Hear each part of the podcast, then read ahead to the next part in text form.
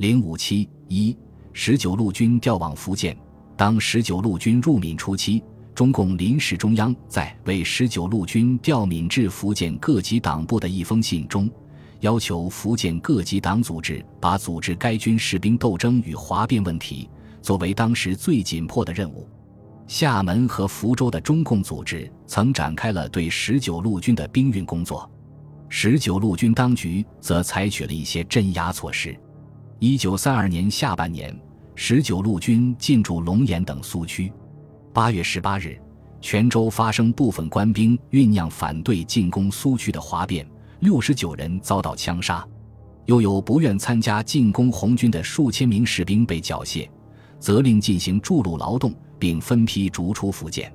对此，中共中央曾于当年十月一日发表《告上海工农劳苦群众书》，揭露。谴责十九路军领导的反共行径。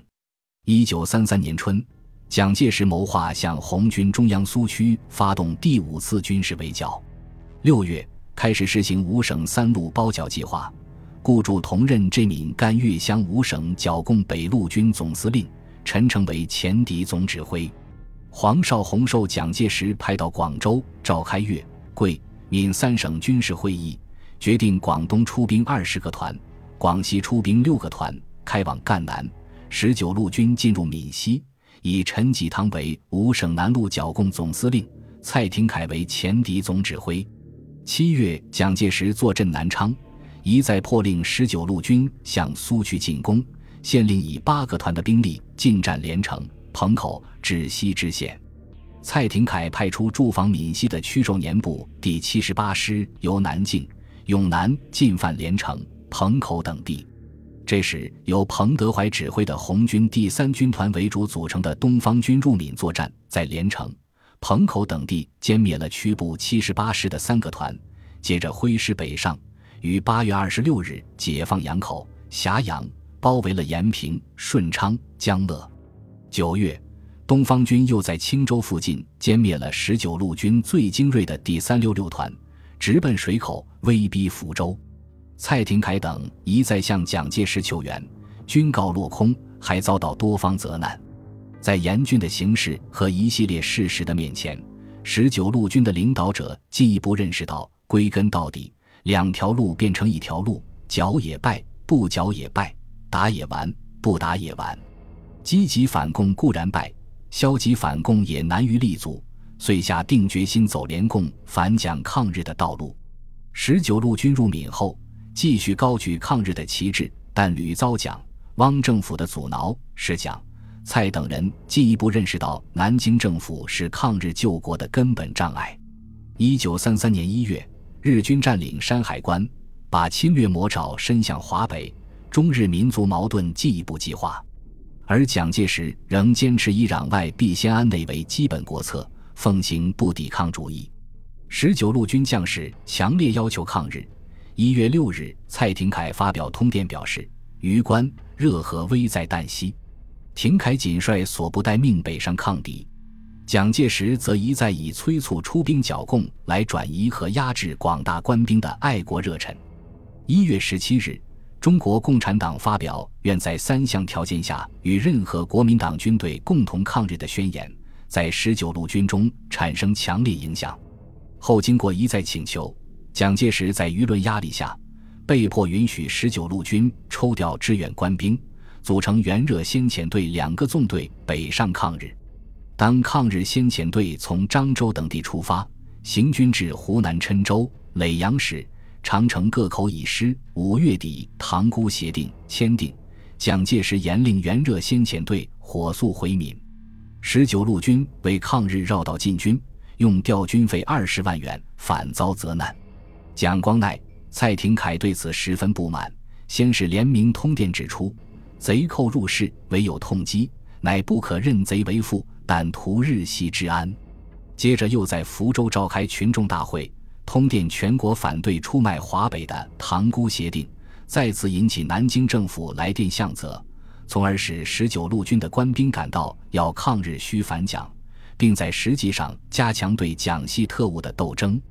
早在一九三三年春，蔡廷锴为抵制蒋系特务对十九路军的渗透和破坏，维护内部团结，防止官兵腐化变质，在徐明宏的协助下，在军内建立了一个秘密组织改造社，由蔡任总社长，徐任书记。每师成立分社，师长兼分社长，分社下设支部，从忠于十九路军的中下级军官中发展社员，口号是对外主张团结抗日。对内防止腐化，发扬十九路军光荣历史，实质上对蒋系特务的斗争是首要任务。同年夏，改造社在厦门查获一起由南京化名汇款给十九路军中的复兴社分子做活动经费的事件。经查明，是蒋介石在十九路军搞颠覆，密令潜伏下来的特务履行使命，如谁敢违抗领袖、反对政府，就要制裁等情。据此。蔡廷锴下令对复兴社恐怖分子进行一次清查，查明全军团以下已有百余人参加蒋系特务组织，均加以拘捕；对其中数十名情节严重者予以秘密处决。通过这一斗争，有力地激发了十九路军官兵的反蒋情绪，加强了内部团结，也增强了蔡廷锴等人的反蒋决心。随着全国抗日形势的发展，国内阶级关系也发生了变化。国民党营垒中也逐渐分化出来一些抗日民主派，陈明书加入了这一行列，并成为推动福建事变最积极的人物。他与十九路军有深厚的历史关系，蒋光鼐、蔡廷锴对他很尊重，彼此配合默契，成为从事重大政治活动的武力后盾。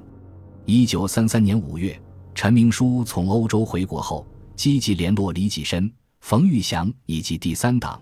酝酿以十九路军为主力，组成抗日反蒋联合阵线，发起反蒋斗争。陈明书曾努力促成蒋介石、汪精卫合作，改组南京政府。但蒋、汪上台后，对内专制独裁，对日本的侵略一再妥协退让，使陈深感失望，并遭排挤，无法立足。一九三二年六月五日，他发表通电，辞去交通部长职务。随后，在神州国光社成员欧阳予倩的陪同下，赴欧洲和苏联考察。欧洲之行使陈明书产生效法欧洲人民阵线与蒋介石独裁统治做斗争的设想。从苏联的观感中，也加深了解劳动人民当家作主的某些道理。陈在巴黎曾与第三党领导人黄其祥商谈，认为不应再与红军打仗。并与其他一些人酝酿成立新党的问题。李济深在讲汪联合掌管南京政府之初，曾与冯玉祥等人向国民党中央提出东北军应反攻复土、武装抗日的议案，得到国民党中央政治会议通过。但蒋介石阳奉阴违，使这项决议无法施行。蒋心怀叵测，委任李为剿匪副总司令、右路军司令。国难深重，蒋。汪明争暗斗，使李济深对南京政府完全失望。一九三二年七月二十九日，李介岵潜赴香港，继而活动于两广、香港之间，策划反蒋救国活动。陈明书回国后，在香港与李济深联络，双方取得共识，于是携手共商大计。接着，他们奔走于香港、两广、福建之间，与第三党。国民党内反蒋民主人士一起多次进行联络和洽商。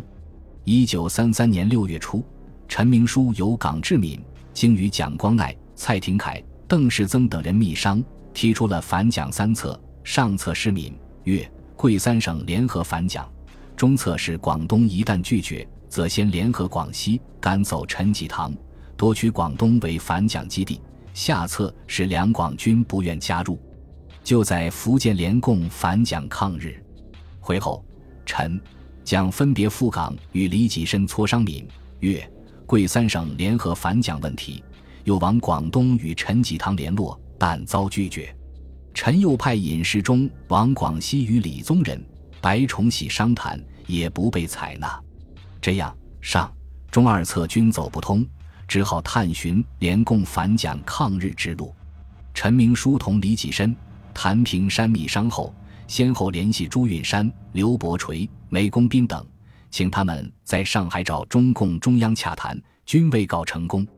九月，蔡廷锴决心推行联共反蒋抗日方针，决定派陈公培代表越过前线，直接与红军军部建立联系。陈公培携带蔡廷锴用绸子写给红军的联络信，化妆为农民，把信和密码本装入衣领内，从延平西南进入苏区。九月二十二日，陈等一行五人到达红军驻地王台。红军东方军总部军团长彭德怀立即电告中央，遵照周恩来电示，彭德怀同东方军政治部主任袁国平代表红军与陈公培等人进行了谈判。彭、袁既肯定了十九路军抗日反蒋的爱国行动，又批评其助蒋剿共的错误。重申红军与一切爱国军队共同抗日的三条件。陈公培向红军方面说明十九路军决定联共抗日反蒋的方针，表示与红军停止内战的迫切愿望。随后，彭德怀把谈判情况电告中共中央，并给蒋光鼐、蔡廷锴写了回信，告以反蒋抗日大计，请他们派代表到瑞金进行谈判。十九路军与红军初次谈判成功，双方在延平前线开始休战。蒋、蔡听取了陈公培汇报后，于十月初电告陈明书，不久共同决定派十九路军总部秘书长徐明鸿为全权代表，由陈公培陪同赴瑞金与中央红军会谈合作问题。中共中央决定由周恩来主持与十九路军的谈判。派中央局宣传部长潘建新为中华苏维埃临时中央政府及工农红军全权代表与徐明鸿谈判。十月下旬，徐、陈到达瑞金，向中共方面递交了十九路军领导人给毛泽东、朱德的信。毛泽东同朱德在瑞金会见前来谈判的国民党福建省政府及第十九路军代表徐明鸿和陪同人员第十九路军参议陈公培。对他们的到来表示欢迎，并赞同和第十九路军在抗日反蒋问题上的合作。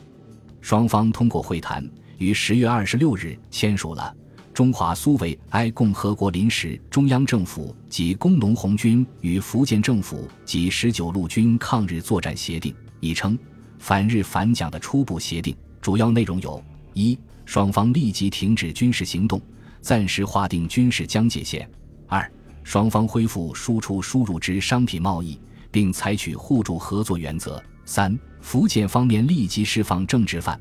四、福建方面赞同其境内革命的一切组织之活动，并允许出版、言论、结社、集会、罢工之自由。